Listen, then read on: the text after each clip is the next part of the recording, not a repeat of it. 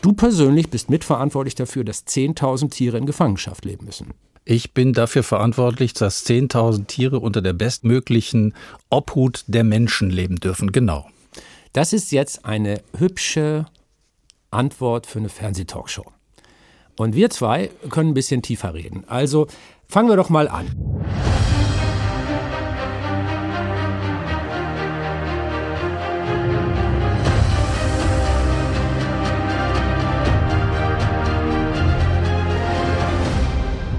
Hallo, hier ist Terra X, der Podcast.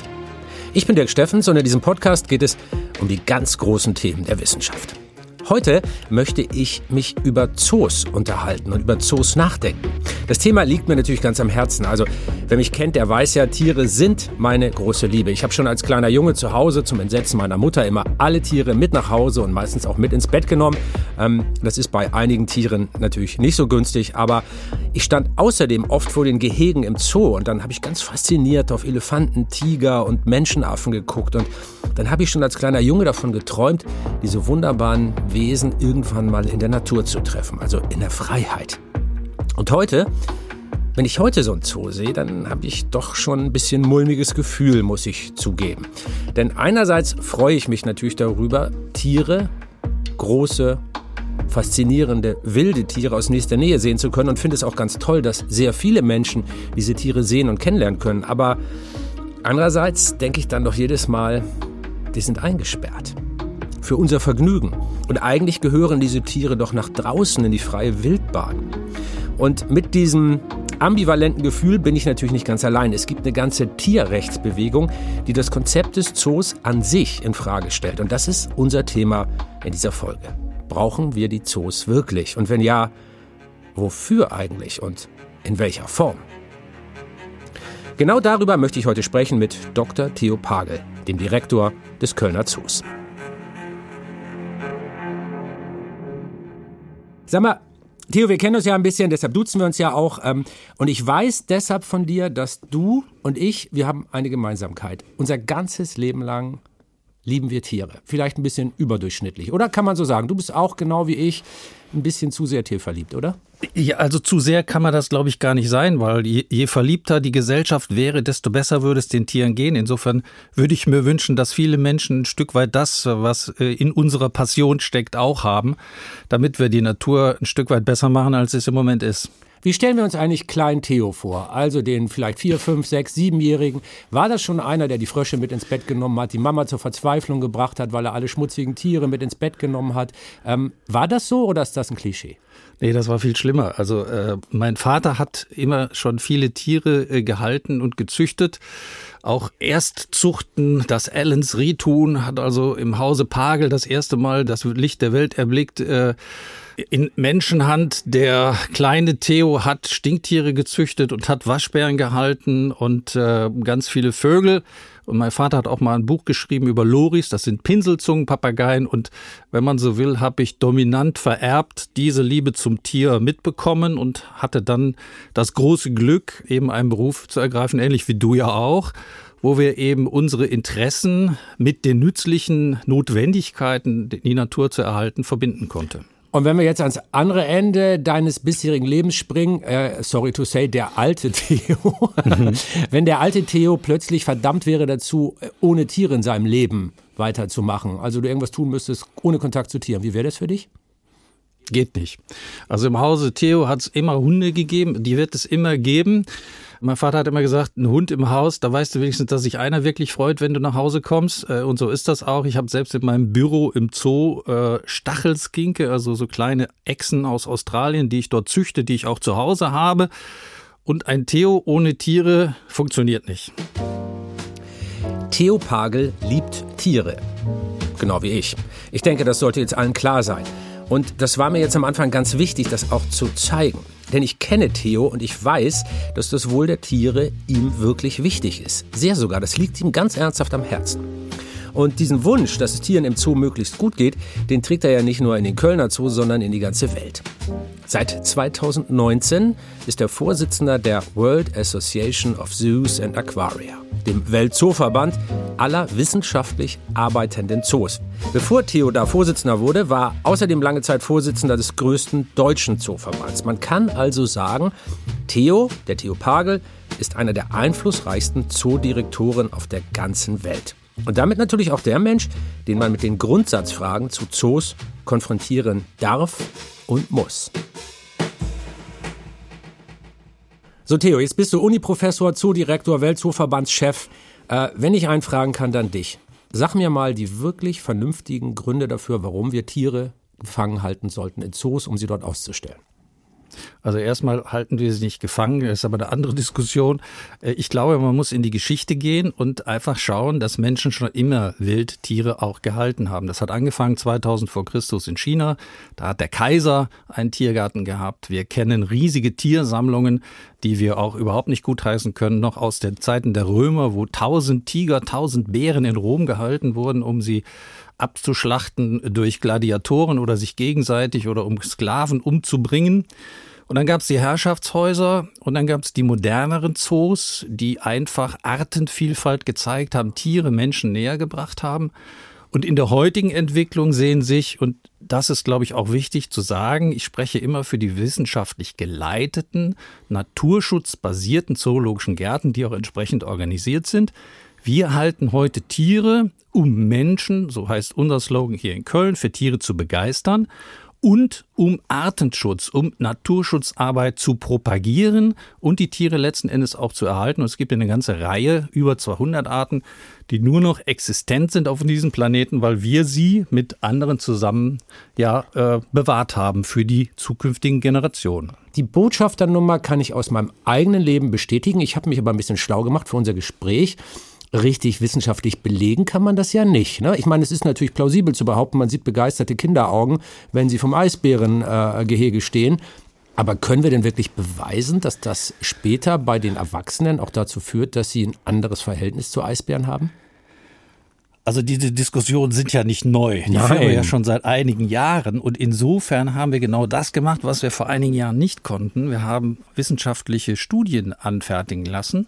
Und wir können das heute sagen. Also es gibt eine relativ neue Forsa-Umfrage die äh, besagt, dass die Befragten mehrheitlich etwas mitgenommen haben, dass sie sich für Tiere begeistern. Es gibt andere Studien, die tatsächlich gucken, ob unsere Education im Zoo, also unsere Information, unsere Wissensvermittlung tatsächlich ankommt. Und die Studien beweisen, ja, es kommt an.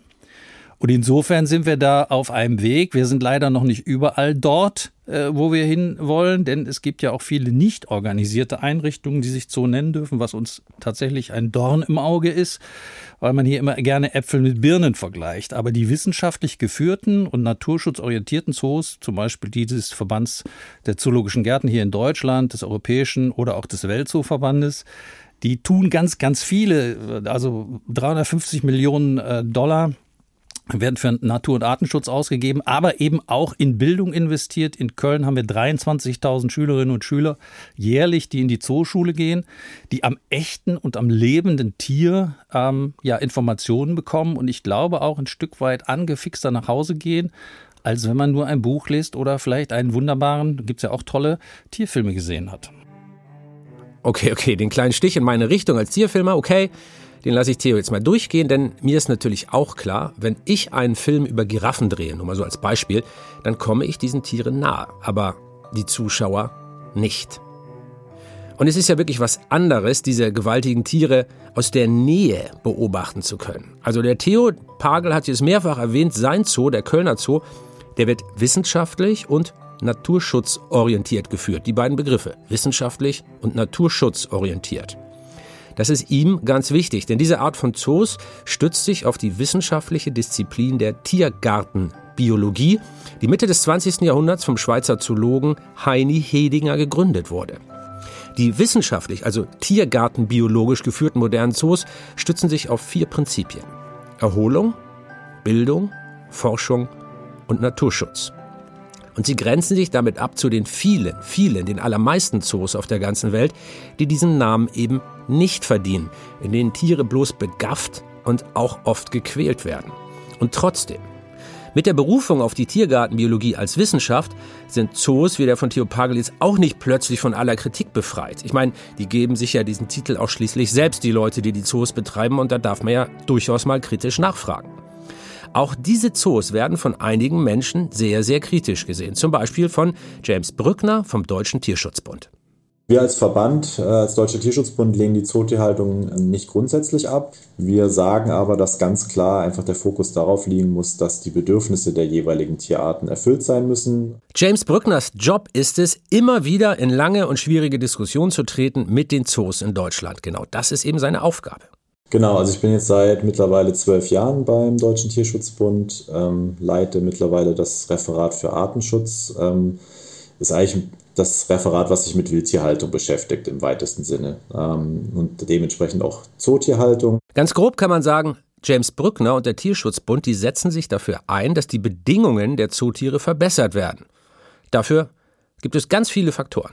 Das Gehege muss adäquat groß sein, es muss entsprechend eingerichtet, strukturiert sein, Rückzugsmöglichkeiten aufweisen, die Fütterung, Ernährung muss natürlich angepasst sein, Sozialverhalten muss berücksichtigt sein, das heißt also Tierarten, die sozial leben, in der Gruppe leben, ähm, das muss gegeben sein. Und dann muss es natürlich auch äh, gewährleistet sein, dass die Tiere nicht an die Haltung angepasst werden, sondern umgekehrt die Haltung an die Tiere. Und dann kommen natürlich noch ganz, eine ganze Reihe weiterer Facetten. Was mache ich mit dem Nachwuchs? Kann ich den unterbringen? Verhalten sich die, die Tiere auch entsprechend ihrer, ihrer natürlichen Verhaltensweisen? Ähm, lernt dann der Besucher auch davon was? Ist damit tatsächlich auch ein Artenschutzprojekt verbunden? Das sollte eigentlich aus meiner Sicht auch die Regel sein, um die Haltung auch noch weiter sage ich mal, argumentativ zu stützen. Äh, und wenn all diese Anforderungen gewährleistet sind, dann denke ich, kann man davon ausgehen, dass das auch aus Tierschutzsicht gerechtfertigt ist. Also es gibt ja einen ganzen Katalog von Kriterien, die aus Sicht des Tierschutzbundes erfüllt sein müssen, damit sie einem Zoogehege einen Daumen hoch geben können. Und jetzt könnte man natürlich sagen, ja, das deckt sich ja mit den Vorstellungen von den Zoodirektoren und Direktorinnen, zumindest solchen in den wissenschaftlich geführten Zoos und sollte ja eigentlich jetzt für glückliche Zootiere sorgen. Dem ist aber nicht so. Hat uns James Bruckner erzählt, die Sache ist eben doch mal wieder etwas komplizierter. Und ähm, natürlich kann ich nicht in das Tier reingucken und sagen, boah, heute ist er irgendwie schlecht drauf oder heute ist er gut drauf und es gefällt ihm im Zoo, weil er irgendwie alles serviert bekommt.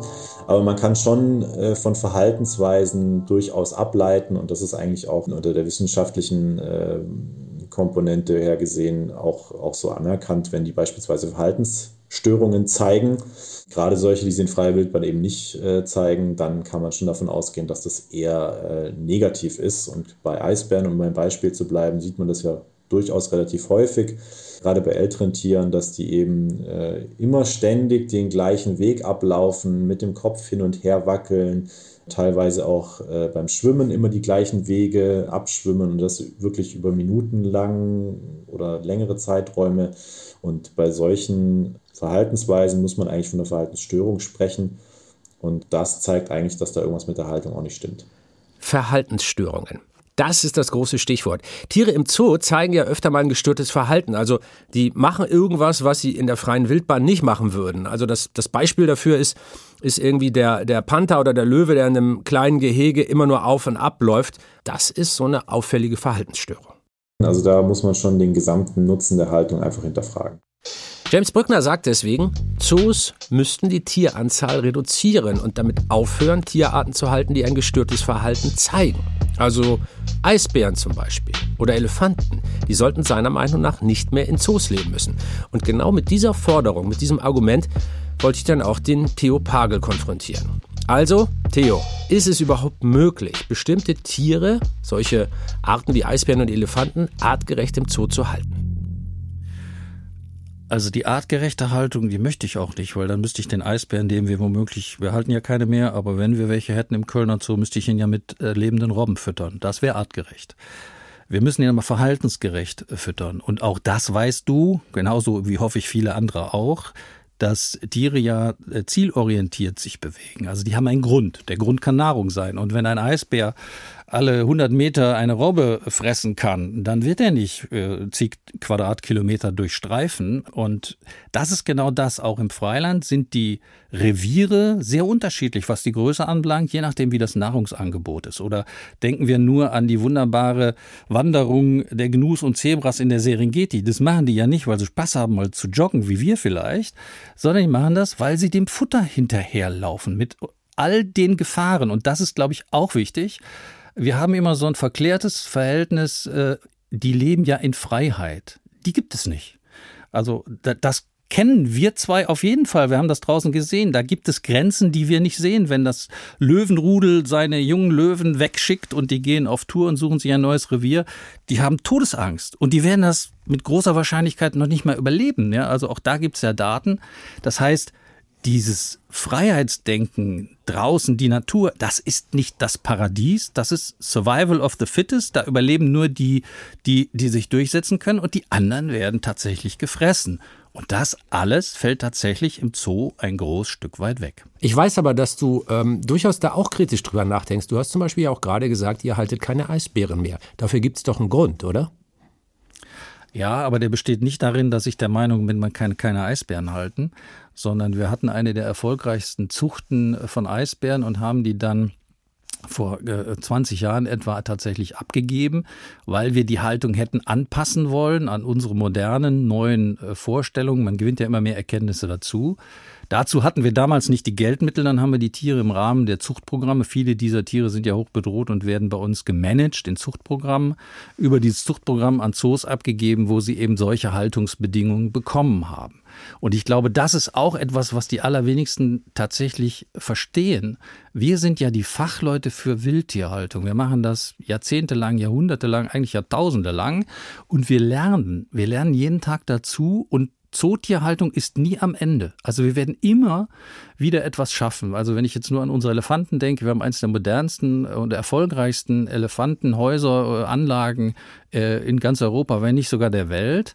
Äh, aber das kann sein, dass wir in fünf oder zehn Jahren sagen, das und das müssen wir auf jeden Fall noch ändern. Und wenn wir was neu bauen, dann bauen wir das ganz anders, als wir das vielleicht vor zehn Jahren gemacht hätten, weil wir so viel an unseren Tieren auch forschen, weil wir lernen, weil wir immer mehr Kontakte haben zu Freilandforschung. Wir sind ja in den IUCN, also Weltnaturschutzunion, äh, Spezialistengruppen, sind ja viele von uns Biologen und Veterinärmedizinern äh, engagiert. Wir haben Projekte im Freiland und das ist eine Win-Win-Situation, wo sowohl Freilandforschung unsere Kleinpopulation, Managementstrategien nutzen kann, als auch wir eben Anpassungen und deshalb reise ich auch durch die Welt so wie du, weil ich wissen, wie leben die da draußen und was muss ich vielleicht im Zoo machen, damit es denen noch besser geht, als es ihnen ohnehin schon geht. Aber müssen wir nicht auch so ehrlich sein zu sagen, dass wir im Grunde noch gar nicht wissen, was Tiere empfinden und was sie wirklich brauchen, um, naja, nach ihrem tierischen Empfinden ähm, ein halbwegs erfülltes und zufriedenes Leben haben zu können. Das wissen wir doch eigentlich gar nicht. Also du, auch du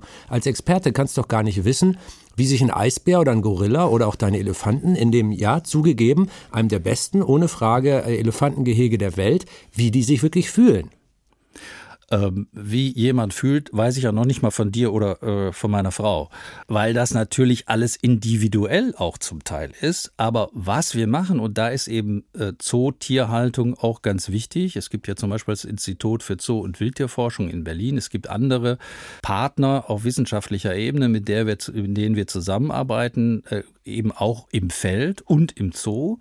Und wir versuchen ja immer mehr zu verstehen. Und ich glaube, wenn man da mal jetzt zurückblickt, ähm, was vor 100 Jahren war, was vor 50 Jahren, was vor 20 Jahren und was wir heute wissen, da haben wir einfach schon Quantensprünge gemacht. Und natürlich gibt es Tierschutz, Tierwohl, Dinge, die man äh, beachten kann. Also da gibt es das Fünf-Domänen-Modell zum Beispiel, wo wir sagen, wie ist der Lebensraum, wie ist die Ernährung, wie ist das Verhalten, wie ist die physische äh, Gesundheit und natürlich auch, und das hat man früher nicht gemacht, weil wir so weit noch nicht waren, wie ist denn der kognitive Bereich? Werden die Tiere gefordert? Ähm, äh, und all das haben wir verbessert. Jetzt sind die Elefanten, bleiben wir mal bei denen, weil ihr die ja wirklich, äh, wie die ganze Zoowelt sagt, vorbildlich haltet bei euch in Köln. Aber es gibt auch Zoos, zum Beispiel der in Detroit, die haben Elefantenhaltung grundsätzlich abgeschafft, weil sie, und das sind ja auch Fachleute genau wie du, weil sie eben sagen, das ist gar nicht möglich, die artgerecht zu halten. Und deshalb machen wir es nicht mehr. Ja, das ist wie, wie überall. Es gibt Fachleute, die unterschiedlicher Meinung sind. Wenn man nur an die äh, Biologie-Systematik denkt, gibt es die sogenannten Splitter, die alle Arten in äh, Unterarten aufteilen und so weiter. Und es gibt die anderen. Aber die weit überwiegende Mehrheit hat sich tatsächlich dafür entschieden, dass man Elefanten sehr wohl halten kann. Und wir beweisen das auch in der Tat. Denn wir haben gerade in den letzten 20 Jahren immense Fortschritte gemacht. Und da ist Köln, glaube ich, wieder mal ein schönes Beispiel. Wir haben gesagt, ins alte Elefantenhaus, das war von 1865, da kommt kein neuer Elefant mehr rein. Wenn, dann müssen wir neu bauen, dann müssen wir Herdenhaltung betreiben. Und genau das ist passiert. Wir haben 2004 den sogenannten Elefantenpark gebaut. Dort leben die Elefanten wie im Freiland, das heißt im Matriarchat. Da gibt es eine Leitkuh mit ihren Freundinnen, mit ihren Töchtern, leben die da zusammen. Die Herren der Schöpfung kommen gelegentlich mal vorbei.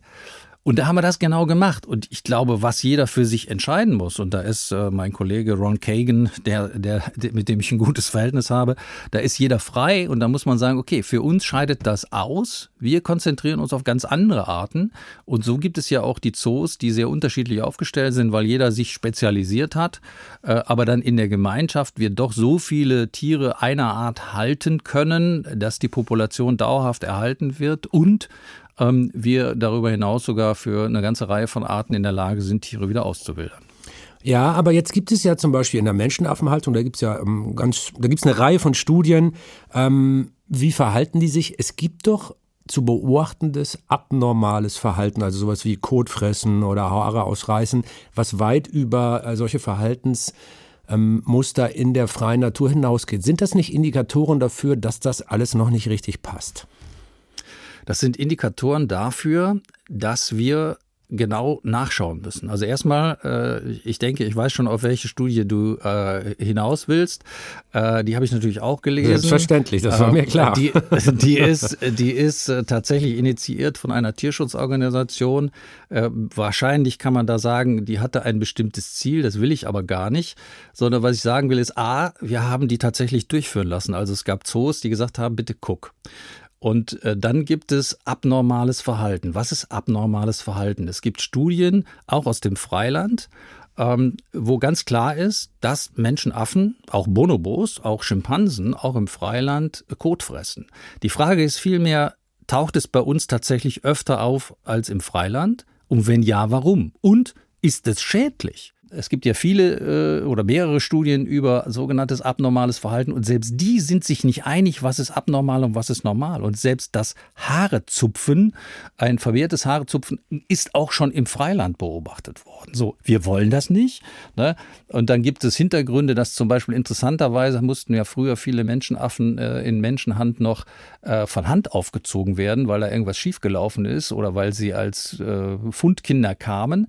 Und da wissen wir zum Beispiel, dass die Menschenaufgezogenen deutlich weniger Kotfressen zeigen als solche, die bei ihren eigenen Müttern aufgewachsen sind. So, das sind Fragen erstmal.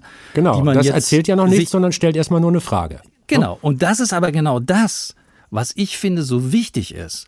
Jetzt müssen wir uns überlegen, ist das ein Problem? Stellt das ein Problem dar für den Affen an sich, für das einzelne Individuum? Machen wir das was falsch in der Haltung? Und was man auch sehen kann, es gibt ja eine ganze Reihe von sogenannten Verhalten, die man als abnormal bezeichnet, die in ganz unterschiedlichen Frequenzen auftauchen. Und wenn in einer Studie steht, der hat in den letzten zwei Jahren dreimal das und das gezeigt, da muss man sich fragen, ist das wirklich gestört? Ja, ist das, ist das etwas, das man als verwerflich finden muss, das so schlimm ist, dass man sagt, man darf diese Tiere nicht in Menschenhand halten. Und dessen müssen wir uns stellen. Das ist ganz klar. Also ich fasse das jetzt mal bis hierhin zusammen. Verhaltensstörungen kommen vor, keine Frage, aber nicht nur im Zoo, sondern auch in der Wildnis. Und sie seien, sagt Theo, nicht so stark verbreitet, dass man deswegen die gesamte Haltung in Frage stellen müsste. Naja, da widerspricht der Zoodirektor also dem Tierschutzbund und den Forderungen nach einer artgerechten Haltung, zumindest in Teilen. Dieser Begriff an sich, den findet er auch schon fragwürdig, denn artgerecht würde ja bedeuten, der Eisbär muss im Zoo jetzt auch eine lebende Robbe reißen und fressen, damit er was zu futtern hat. Und der Gepard, der müsste dann in seinem Gehege die Antilope jagen. Das wäre ja wirklich artgerecht. Und das ist dann allerdings wieder überhaupt nicht mit den Tierschutzgesetzen vereinbar. Wir dürfen nicht einfach eine Antilope irgendwie zum Geparden ins Gehege werfen, damit der die reißen kann. Das würde nämlich den Beutetieren unnötiges Leid verursachen. Das geht also gar nicht. Rechtlich schon nicht. Es ist verboten. Und darum konzentrieren sich wissenschaftlich geführte Zoos darauf zu verstehen, was die eigentlichen Bedürfnisse der Tiere sind, und dann versuchen sie, diese Bedürfnisse so gut wie möglich zu erfüllen. Immer ein Kompromiss, klar, aber immerhin, sie versuchen es, einen guten Kompromiss zu finden. Ich kann Tiere beschäftigen, um nochmal auf den berühmten Geparden-Run zu kommen. Ähm, das machen wir auch. Klar lassen wir unseren Geparden jetzt nicht zehn Sprints am Tag machen, weil das würde er im Freiland auch nicht tun.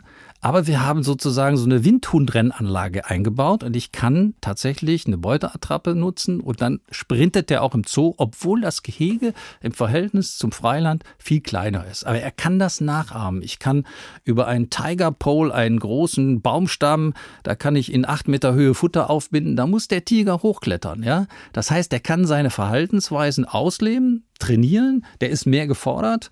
Und so kann ich das auch unter begrenzten Umweltbedingungen in einem Zoo tatsächlich darstellen. Oder denken wir an die Haibecken, die modernen Haibecken, die haben alle in der Mitte sozusagen eine Insel und der Hai schwimmt außen rum. Das heißt, er schwimmt in einem endlosen Becken, ja, nicht, nicht wie früher viereckig, wo er jedes Mal irgendwo an die Wand kam.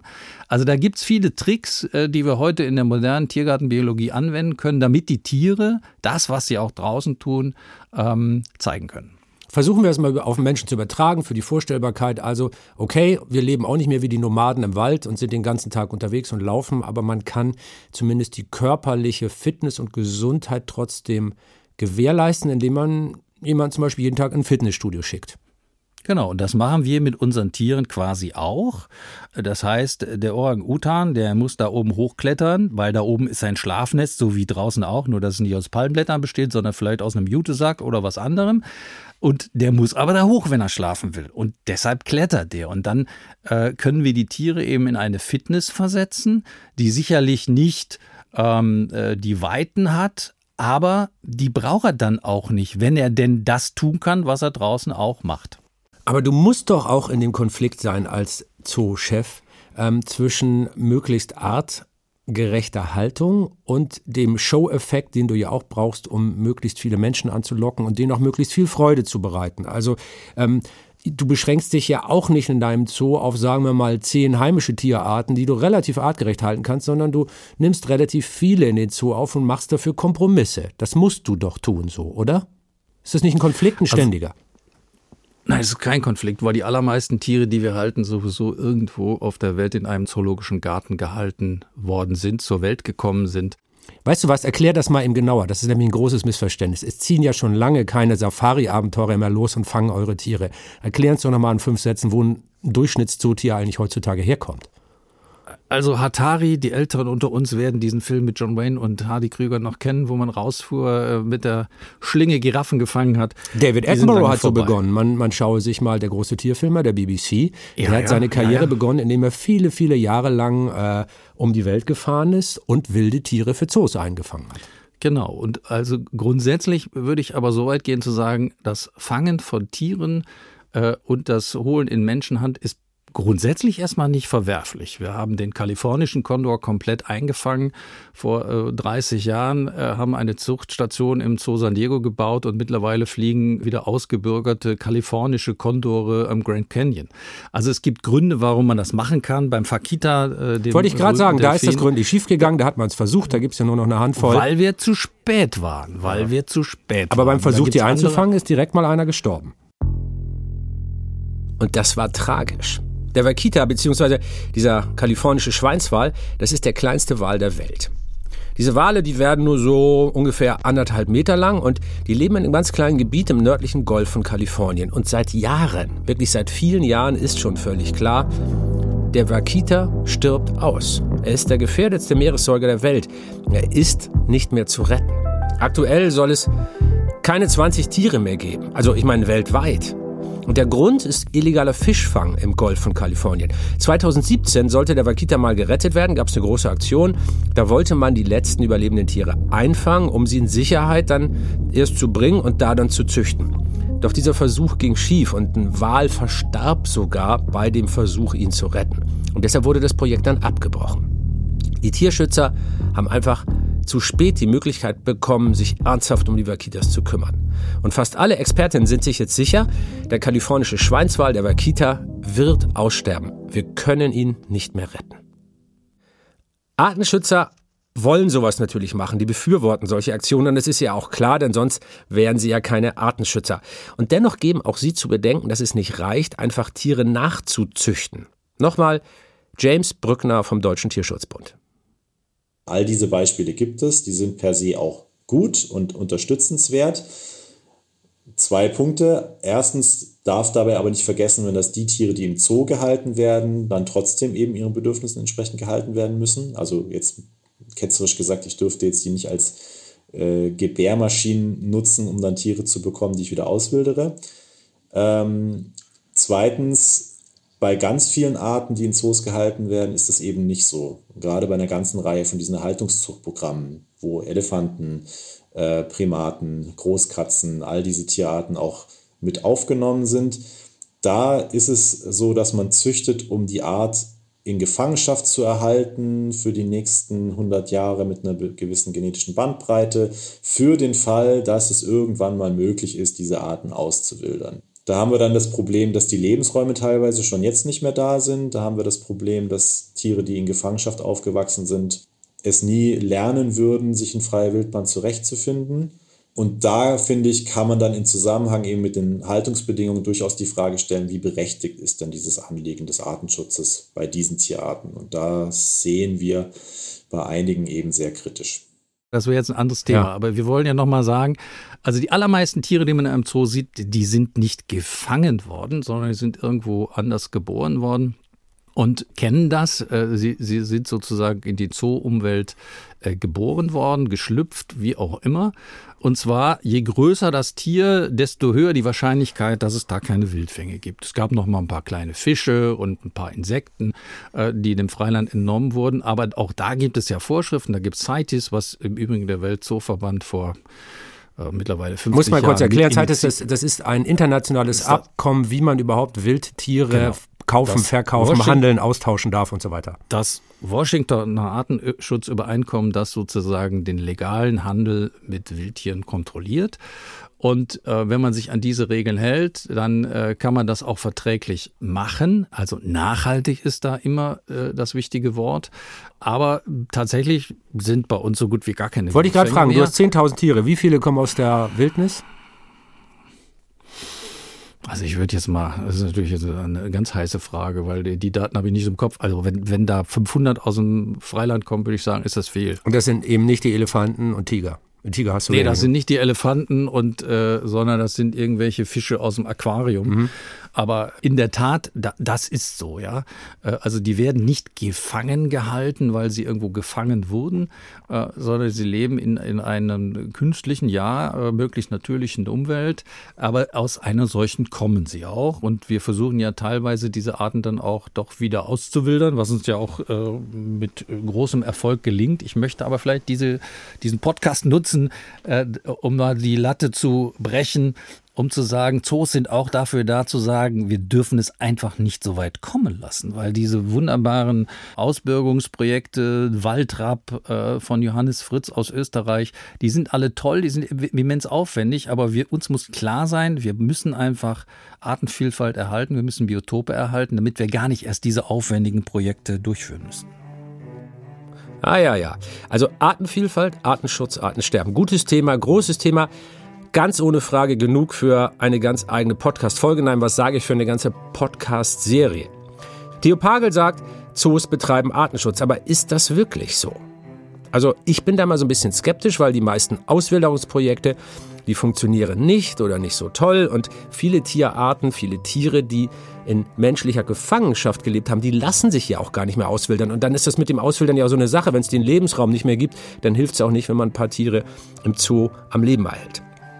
Jeden Tag sterben etwa 150 Tier- und Pflanzenarten aus. Das ist das größte Artensterben seit dem Verschwinden der Dinosaurier.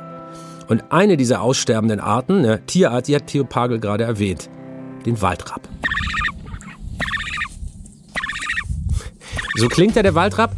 Also, ähm, das ist ein Ibisvogel, schwarze Federn, sieht so ein bisschen aufgeplustert aus, hat einen ganz langen äh, roten Schnabel. Und äh, man muss es sagen, der, der Vogel sieht schon ein bisschen dämlich aus, aber ich mag ihn ganz gern. Der Waldrapp, der galt in freier Wildbahn als fast ausgestorben. Und im Zoo haben ein paar Tierchen überlebt. Und jetzt hat der österreichische Verein Waldrapp-Team, so nennen die sich, das Waldrapp-Team hat angefangen, diese Zootiere wieder auszuwildern. Und damit wir hier nicht immer nur so abstrakt daherreden, kann ich jetzt mal aus eigener Erfahrung was schildern. Ich war nämlich da mit dem Terra X-Team äh, zu Besuch und habe mir dieses ganze Projekt mal aus der Nähe angeguckt. Also ich habe gesehen, wo die Vögel leben, wie die trainiert werden, wie die ausgebildet werden und ich durfte die dann auch mal mit der eigenen Hand füttern. Also ich bin den Tieren wirklich nahe gekommen und habe einen ganz guten Eindruck davon bekommen, wie das da so ist vor Ort. Na, du kannst doch nicht meinen Ring essen. Das ist übrigens Sherlock und der kommt gleich in die Box und dann rüber in den Windkanal. Da sollst du nämlich fliegen lernen, ne? Sherlock muss fliegen lernen, ne? Sherlock wird fliegen. Du wirst fliegen. Noch ein Würmchen? Na gut, ein Würmchen noch. Hier. Ja. Also für mich als Tierfreund, ich muss ja immer sagen, Tiere machen mich wirklich glücklich. Also viele Glücksmomente in meinem Leben verdanke ich Begegnungen mit Tieren. Und dieses Gefühl dabei, eine Art Vögel zu füttern, was ja erstmal nichts Besonderes ist, einen Vogel zu füttern, aber, aber eine eigentlich schon ausgestorbene Art zu füttern, die jetzt doch mit ganz großer Anstrengung vielleicht noch gerettet werden kann, das fand ich wirklich großartig. Also so, so lebende Tote, äh, naja, es hört sich nicht so nett an, aber im, im positiven Sinne, also süße lebende Tote zu füttern und dann vielleicht wieder zurück ins Leben zu holen, großartig. Und äh, dann diese Sache mit dem Windkanal. Also das sieht so ulkig aus, wenn die auf der Stelle fliegen, durch diesen großen Propeller, fliegen diese Vögel ja wirklich auf der Stelle und man steht daneben. Es sieht verrückt aus. Aber das macht das Waldrapp-Team ja nicht zum Spaß. Und man muss wissen, der Waldrapp ist ein Zugvogel.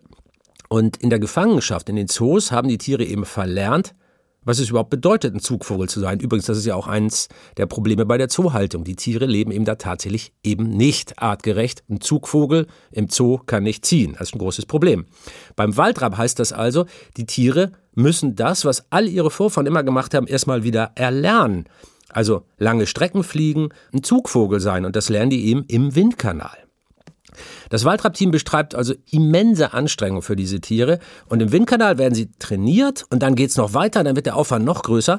Wenn die Vögel dann draußen in der Freiheit losziehen, dann fliegen die Zieheltern mit im Schwarm. Also die haben so Ultraleichtflieger und dann fliegen die in diesen Ultraleichtfliegern vom Bodensee bis in die Toskana mit, wie so Leitvögel oder Begleitvögel. Es ist ein unglaubliches Projekt und natürlich auch, das muss man jetzt mal mitsagen, ein unglaublich teures. Für ein paar Vögel der Waldrappart äh, wurden viereinhalb Millionen Euro ausgegeben, damit die wieder losziehen können. Und der Waldrapp ist ja nicht das einzige Tier, das dank der Arbeit in den Zoos vor dem Aussterben gerettet wird oder wo man versuchen kann, diese Art vom Aussterben zu retten. Also ein Beispiel Wiesent oder die Przewalski-Pferde. Auch die verdanken ihr Überleben den Zoos. Und aktuell gibt es Versuche, die letzten beiden Breitmaulnashornweibchen künstlich zu befruchten und so die Art zu retten. Wenn das klappen würde, das wäre großartig. Also dann zünde ich irgendwo eine Kerze an als Dankeschön, wenn man diese wunderbaren Nashörner retten könnte. Dass das großartig ist, was die Zoos da im Einzelfall leisten, das bestreitet sicherlich niemand. Aber Jetzt kommt wirklich ein großes Aber. Und das kommt von jemandem, der sich wirklich auskennt mit Artenschutz und Artensterben. Nämlich dieses Aber kommt von Matthias Glaubrecht. Wir haben sogenannte Flaggschiffarten auch im Naturschutz vor Augen. Das sind auch die, die wir übrigens in den Zoos natürlich halten durch die Erhaltungszucht. Äh, das lenkt aber unseren Blick auf die Natur und auf die Artenvielfalt ab und damit eben auch auf die Arten, die für die Stabilität in den Ökosystemen sorgen. Das sind eben nicht nur die, die sozusagen groß sind, schön sind. Das sind eben nicht nur die Tigers und Panda-Bären. Sondern auch Käfer, Würmer und andere Arten für die wir nicht am Wochenende rausfahren in den Zoo. Ich meine, niemand, niemand würde jetzt rausfahren in den Zoo, um sich da irgendwie so einen kleinen Mistkäfer anzugucken. Das sagt Matthias Glaubrecht und der ist Zoologe, Evolutionsbiologe und Direktor des Zentrums für Naturkunde in Hamburg und außerdem einer der bekanntesten Wissenschaftler, der sich mit dem Artensterben beschäftigt. Und dafür, was gerade passiert, ich sage es ruhig nochmal, 150 Tier- und Pflanzenarten verlieren wir jeden Tag. Dafür hat Matthias einen wirklich schönen Vergleich. Das müssen Sie sich wie so ein Jenga-Turm vorstellen. Sie kennen das Spiel mit diesen kleinen Holzblöcken. Da können Sie, wenn Sie das raffiniert genug machen, eine ganze Reihe von äh, Holzblöcken entnehmen, ohne dass der Turm in irgendeiner Weise in seiner Stabilität beeinträchtigt wird. Aber irgendwann geraten Sie an einen Block, der diesen Turm zum Einstürzen bringt. Und diese Building Blocks, ähm, so müssen Sie auch die Artengemeinschaften verstehen. Da passiert eine ganze Weile gar nichts. Sehr lange passiert gar nichts und deswegen merken wir gar nicht, wie sehr wir sozusagen schon diese Lebensräume überbeanspruchen, indem wir immer mehr einzelne Glieder aus dieser Kette herausnehmen. Und irgendwann sind so viele Stäbchen, so viele Blöcke weg aus dem Turm, dass er umkippt, also dass das ganze Ökosystem zusammenbricht. Und Genau dagegen, also gegen die vielen Stäbchen, die rausgenommen werden, hilft der Artenschutz, den die Zoos betreiben, eben nicht wirklich, sagt Matthias Glaubrecht. Der Waldrab und das Breitmaulnashorn, okay, schöne Arten, aber einzelne Arten. Und der Schutz von einzelnen Arten, der hilft eben nicht oder fast nicht dabei, das Ökosystem insgesamt aufrechtzuerhalten. Und das ist es ja, was wir erreichen müssen. Matthias Glaubrecht plädiert deswegen für einen ganz, ganz anderen Ansatz. Wir sollten uns gar nicht auf einzelne Arten konzentrieren und Artenschutz tatsächlich erweitern als einen Naturschutz betrachten. Wir sollten auch nicht nur sozusagen auf den Schutz einzelner Arten achten, sondern auf den großer zusammenhängender Schutzgebiete. Ja, und das bringt uns dann zurück zu den Zoos. Da hat jetzt der Matthias Glaubrecht gerade äh, sehr schön beschrieben, warum Biodiversität so wichtig ist. Und die Zoos, Theo, schreiben sich ja immer mit auf die Fahne, wir machen viel für den Artenschutz. Aber wenn man dem Matthias Glaubrecht gerade zugehört hat, dann habt ihr doch damit gar nicht viel zu tun, denn ihr geht ja eben nicht in diese kleinen bodenbewohnenden Mikroben rein, könnt ihr ja auch gar nicht im Zoo. Ihr habt da so ein paar Angeberarten, ähm, die man schön ausstellen kann und die Leute anlocken. Das hat doch nichts mit Biodiversitätsschutz zu tun, oder? Ja, das sehe ich tatsächlich anders äh, und dann doch gleich. Weil wenn es uns gelingt, mit solchen Flaggschiffarten, das können ja auch ganz andere sein, Lebensräume zu schützen, damit diese ein Auskommen haben, dann schützen wir all die bis hin zu den Mikroben und äh, all den kleinen Tierchen, die keiner sieht, weil sie unter der Erde sind, äh, die schützen wir auch mit, weil natürlich der Lebensraum für so eine Flaggschiffart viel leichter unter Schutz zu stellen ist, weil für die Unscheinbaren und für die Kleinen interessiert sich keiner. Aber für das Breitmaulnashorn kriege ich die Gesellschaft in eine gewisse Aufmerksamkeit und in, ein, ein, in eine Unterstützung gebracht. Und da muss man sozusagen diese Flaggschiffarten dann richtig nutzen, dann funktioniert das. Und wenn ich, wenn ich den Lebensraum für den Bali-Star auf West-Bali sichere, dann sichere ich ihn auch für alles andere, was da kreucht und fleucht. Und insofern äh, bin ich da nicht ganz seiner Meinung. Ich bin der Meinung, ja, wir brauchen die anderen auch alle, die sind ganz wichtig. Aber es bringt einen dann auch schnell in die Diskussion, wo man sagt, warum brauche ich eigentlich Breitmaulnashörner? Dann brauche ich auch keine Mücken mehr und dann brauche ich auch keine Bienen mehr. Und das ist ja eine ganz gefährliche Diskussion. Und insofern ähm, bin ich der Meinung, nein, äh, Flaggschiffarten können sehr hilfreich sein, um auch die anderen zu retten. Das darf man auch nicht missverstehen. Denn es ist ja so, wir wollen die Artenvielfalt erhalten. Wir können als zoologische Gärten es nicht alleine schaffen das ist, sagen wir mal, der Tropfen auf den heißen Stein. Das mhm. ist richtig, wenn man guckt, wie viel so austrocknet. Aber auch ein Tropfen bewirkt etwas. Also da muss ich Theo recht geben. Also dieser Tropfen, der bewirkt wirklich was. Beispiel die Przewalski-Pferde. Die galten ja schon als ausgestorben, also es gab nur noch zwölf Tiere insgesamt. Und dann hat der Hamburger Zoo damit angefangen, die letzten Pferde einzufangen und es begann die Zucht. Und in Theo Pagels Zoo in Köln, da wird das Zuchtbuch geführt. Hier wird also entschieden, welche Tiere gezüchtet und irgendwann auch ausgewildert werden. Inzwischen, und das ist jetzt mal eine Zahl, die kann man sich jetzt mal auf der Zunge zergehen lassen, hat sich die Zahl der Przewalski-Pferde von 12 auf über 2000 erhöht. Und für die wurde bei der Auswilderung in der Mongolei ein ganz großes Gebiet unter Naturschutz gestellt, extra für die Pferde. Und von den Pferden profitieren jetzt also auch andere Lebewesen, die wichtig sind fürs Ökosystem. Nagetiere, Insekten, viele Pflanzen und so weiter und so weiter. Aber ob die Zooprojekte wirklich objektiv die beste Art sind, Artenschutz zu betreiben, da ist die Datenlage unklar. Also laut Schätzung sind nur etwa 20 Prozent aller Tierarten, die in Zoos gehalten werden, tatsächlich bedroht. Das heißt, da werden gar nicht die unbedingt bedrohten Arten gezeigt, sondern einfach die, die man gut zeigen kann. Die Frage ist also, wie viel Zoos wirklich gegen das Artensterben helfen können. Die müssen sich die Zoos weitergefallen lassen, diese Frage. Und dann, dann gibt es ja noch eine ganz besondere Zookritik, über die ich auch noch sprechen möchte. Und dazu müssen wir über eine Dame namens Happy sprechen. Happy, das ist eine alte Elefantenkuh in einem Zoo in der New Yorker Bronx. Und dort lebt Happy ganz allein. Das ist natürlich überhaupt gar nicht artgerecht, denn Elefanten brauchen Gemeinschaft. Das sind sehr, sehr sensible und vor allen Dingen soziale Tiere. Also Elefanten irgendwo allein hinzustellen, da würde ich mal sagen, das ist richtige Tierquälerei. Und deshalb hat sich auch eine Tierschutzgruppe dieses Falls angenommen und klagt jetzt vor Gericht. Also die Tierschutzgruppe klagt stellvertretend für Happy, die Elefantenkuh. This evening, our focus is on our client Happy. Who is a female Asian elephant who's about 49 years old. Die Stimme, die wir da gerade gehört haben, die stammt von Steve Wise und das ist der Gründer der Gruppe. Sein Ziel ist, Happy soll in ein Konservatorium kommen, in dem sie mit anderen Elefanten zusammenleben darf. Also dieses Projekt, das nennt sich Non-Human Rights Project. Also da geht es darum, Rechte für nichtmenschliche Lebewesen zu erstreiten. Hier ganz konkret Rechte für Tiere. So, the work of the Non-Human Rights Project for the last two years has been to try to free Happy. Und diese Geschichte, die ist tatsächlich Teil einer viel größeren Debatte, die aktuell auf der ganzen Welt geführt wird. Denn, hey, klar, Happys Pfleger aus dem Zoo in der Bronx, die finden die Klage völlig abstrus. Die gehen ja jeden Tag dahin, die pflegen die Elefantenkuh, die kümmern sich um sie und deshalb glauben sie auch, sie wüssten am besten, was diese Elefantenkuh braucht und wo Happy selber gerne leben möchte, das kann sie uns halt nicht sagen, weil Elefanten nun mal nicht sprechen können. Eine endgültige Entscheidung, die steht noch aus. Und dieser Fall von Happy, der deutet auf etwas viel Größeres hin. Nämlich auf der ganzen Welt gibt es Gruppen, deren Ziel es ist, die Grundrechte von Tieren zu erweitern sie als, jetzt wird es technisch in der Formulierung, als nichtmenschliche juristische Personen anzuerkennen.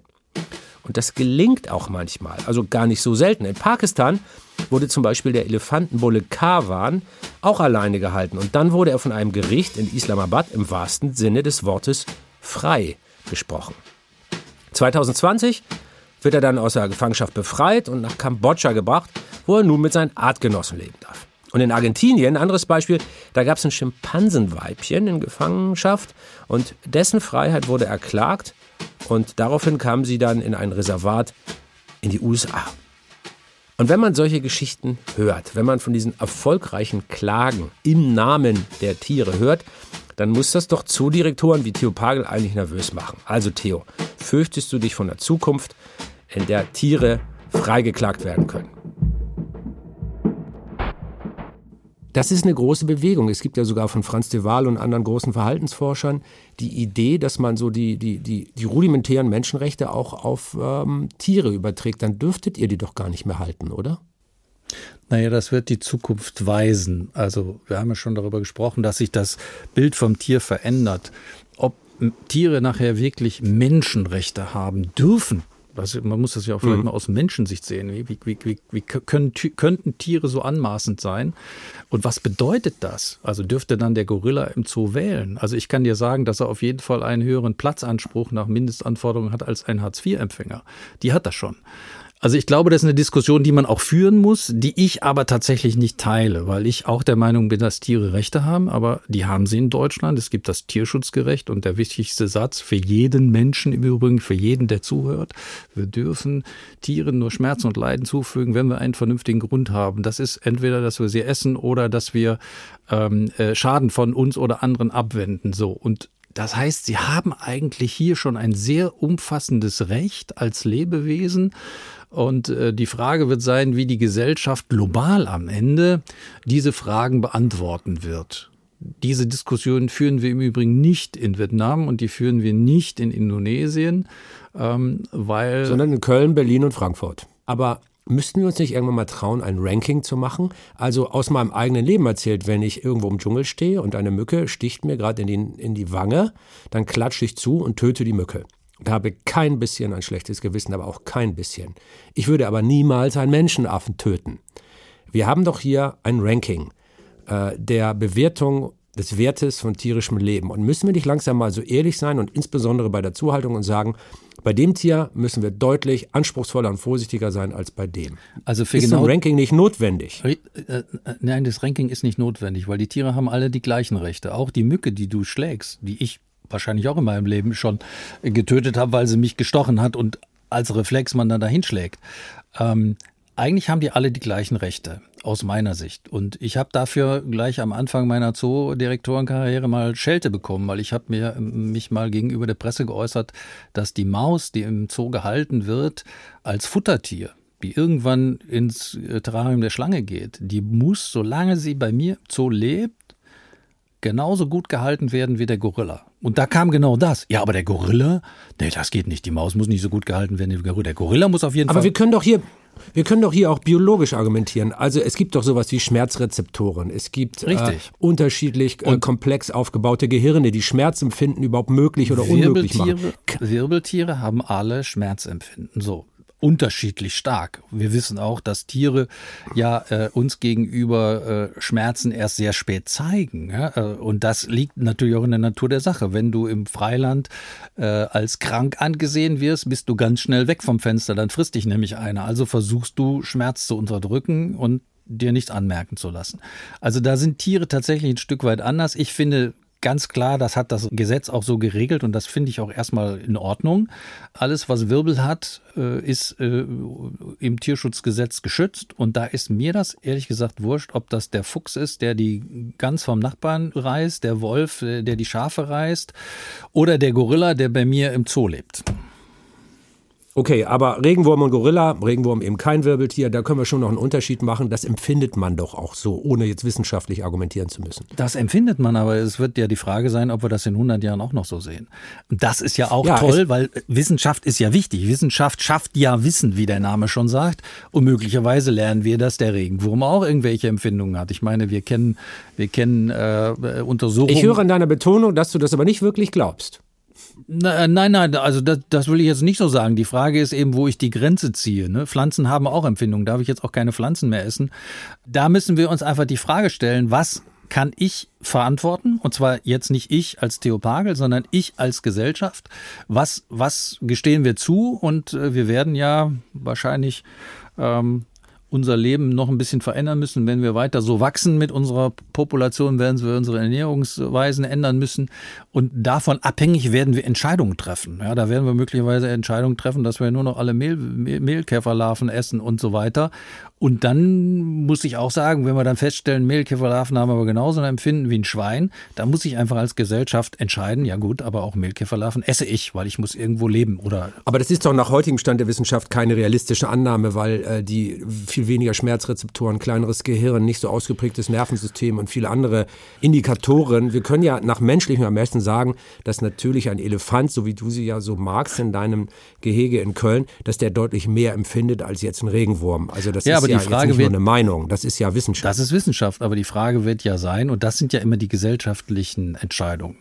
Die gesellschaftlichen Entscheidungen werden die sein, zu sagen, gestehe ich einem Tier, das so und so viel Prozent mit uns gemein hat, besondere Rechte zu. Gestehe ich einem Tier, das besonderes Empfinden hat, Rechte zu. Ab wann? Ja, also fordere ich demnächst Menschenrechte für Schweine, weil sie 75 Prozent genetisch Übereinstimmung haben. Äh, es- Sind es 74 Prozent, 76 oder 99,5? Das ist eine gesellschaftlich zu führende Diskussion, die, die können wir zwei gar nicht äh, zu Ende diskutieren. Da können wir äh, Ideen und in Meinungen zu haben, aber das, das wird gesellschaftsrelevant entschieden und aus meiner Sicht immer in Abhängigkeit von dem, was wir uns tatsächlich als Gesellschaft leisten können. Ne? Und Und es ist ja auch eine bodenlose Diskussion, denn wenn wir uns mal vorstellen, nur mal als Denkmodell, ähm, eine außerirdische Spezies würde zu uns auf die Erde fliegen und deren intellektueller Abstand zu uns ist ungefähr so groß wie unser Abstand zu den Schweinen. Dann könnten die ja mit dem gleichen Argument wie wir sagen, jetzt essen wir euch. Das ist das Wunderbare äh, an der Theorie. Äh, da steht jedem jede Theorie offen.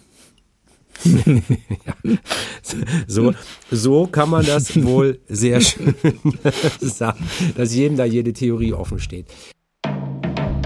Wir nähern uns jetzt schon dem Ende dieser Folge und ich möchte mal zusammenfassen, was ich heute gelernt habe.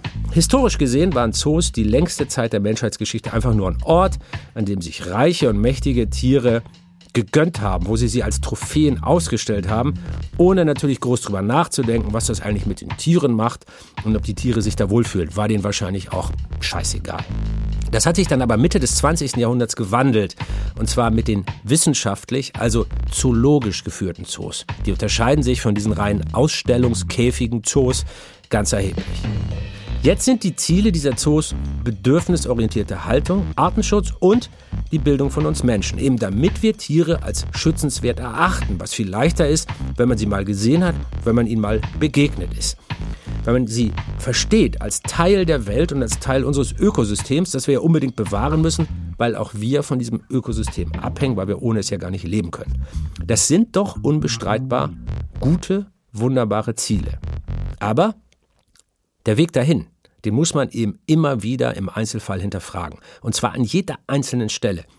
Wie wichtig ist denn die Bildung wirklich in dem Zoo? Behaupten kann man das ja erstmal, aber ist ein Zoo nicht einfach doch nur ein schöner Ausflugsort? Also sowas wie ein See oder ein Park, wo man hingeht, um mal zu relaxen?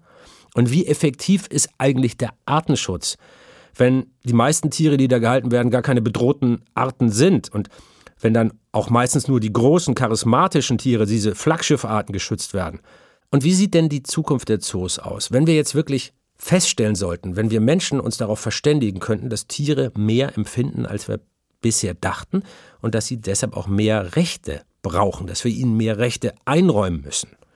Das sind ganz schwierige Fragen. Aber was mir in dem Gespräch klar geworden ist, all diese Überlegungen stecken natürlich auch hinter den wissenschaftlich geführten Zoos wie dem von Theo Pagel. Also da werden die Fragen nicht einfach ignoriert, sondern die werden eben auch in der Zoo-Community ernsthaft diskutiert. Also brauchen wir die Zoos? Ich weiß es nicht. Also mein Gefühl bleibt ein zerrissenes. Es gibt weltweit sicherlich viele Zoos, die den Namen nicht verdienen, die einfach so Käfighaltung machen. Und die, keine Frage, die müssten wir eigentlich sofort zumachen, weil die Tiere darin leiden. Wir müssen diese Tiere befreien. Aber mein Eindruck ist eben auch, dass wissenschaftlich geführte Zoos insgesamt mehr Nutzen als Schaden verursachen. Das heißt nicht, dass ich die durchgängig gut finde. Das ist vielleicht so eine 60-40 Entscheidung. Aber ich würde schon sagen, sie bewirken mehr Gutes als Schlechtes. Theo, äh, äh zum Abschluss, Herr über 10.000 Tiere allein im Kölner Zoo, über ein bisschen mit zumindest als, als Chef des Weltzooverbandes über, ich glaube, über 100.000 äh, Zootiere in Deutschland. Wer ist denn dein Lieblingstier? Hast du zu einem Tier eine ganz besondere Beziehung? Ja, ich könnte ja jetzt sagen, mein Dackel. Ja, aber das ist ja eine tolle Antwort. Warum denn eigentlich? Ich meine, du, du bist zwischen Zebras, Elefanten und Löwen und dann kommst du nach Hause also und sagst, mein meine, Dackel ist Meine Stand, Standardantwort ist tatsächlich, und die stimmt auch ein Stück weit, ein großes Stück weit, es ist immer ein anderes Tier im Fokus. Also wenn wir jetzt Südamerika gebaut haben, interessiere ich mich im Moment stark für Faultiere, weil wir die neu angeschafft haben im Zoo. Als wir den Hippodom gebaut haben, waren es die Flusspferde. Aber tatsächlich unterm Strich sind es mein Dackel und mein Hund, weil ich habe auch noch einen Hund außer dem Dackel. Und äh, die begrüßen mich jeden Abend und gehen mit mir spazieren und sind natürlich ganz eng an mir. Ähm, aber es sind im Moment tatsächlich auch äh, die Elefanten, denen ich auch als Kurator vorstehe. Ähm, insofern, ja, ich, ich, ich bin zu vielseitig interessiert, wahrscheinlich so wie du. Du könntest jetzt auch nicht sagen, das ist mein Lieblingsland, weil es gibt so viele Orte auf dieser Welt. Völlig unmöglich. ja. aber, aber sehr lustig fand ich gerade, dass du als Wissenschaftler eine Unterscheidung zwischen Dackel und Hund machst. Also jeder, der schon mal einen Dackel gehalten hat, wird diesen Unterschied auch wissenschaftlich, glaube ich, bestätigen dürfen. Ja, und du bist damit in, in, in sehr guter Gesellschaft. Äh, äh Jane Goodall, die habe ich mal gefragt, was ist dein Lieblingstier? Und alle erwarten natürlich die Schimpansen und sagt, nein, ein Hund. Weil ich von einem Hund mehr über die Natur gelernt habe als von jedem Menschen. Ich glaube, das können wir beiden von uns auch sagen als große Hundeliebhaber, oder? Theo, vielen Dank für das Gespräch äh, und weiter viel Erfolg. Ich hoffe, nach Corona-Zeiten wieder mit ganz vielen Besuchern im Kölner Zoo. Dirk, ich danke für das Gespräch. Und das war die siebte Folge von Terra X, der Podcast. Dieses Mal mit Theo Pagel, dem Direktor des Kölner Zoos, in dem ich selbst auch schon oft war. Mit meinen Neffen und so war ich oft da. Und äh, ich werde auch wieder dahin gehen in diesen Zoo. Und ich werde aber nicht nur begeistert, sondern auch kritisch hinschauen, wie es den Tieren da geht. Ich hoffe sehr, dass dieses Gespräch geholfen hat, Zoos, ihren Auftrag und die Kritik an ihnen besser zu verstehen. Diesen Podcast könnt ihr natürlich in der ZDF Mediathek hören. Da gibt es auch die Skripte zu unseren Folgen und natürlich auch sonst überall, wo es Podcasts gibt. So, und jetzt noch ein paar Worte in eigener Sache. Nach dieser Folge machen wir jetzt mal eine kleine Sommerpause. Ab Ende August sind wir dann wieder wie gewohnt für euch da. Alle zwei Wochen freitags. Am besten ist, ihr abonniert den Podcast einfach in der Podcast-App eurer Wahl und ihr werdet dann ja benachrichtigt, sobald es eine neue Folge gibt, dann könnt ihr nichts verpassen. Bis dahin gibt es noch viel Terra X in der ZDF Mediathek und auch auf YouTube zu entdecken. Und damit verabschiede ich mich im Namen des ganzen Terra X Podcast Teams. Dieser Podcast ist eine Produktion von Kugel und Niere im Auftrag des ZDF. Ich bin Dirk Steffens und bitte bleibt fasziniert.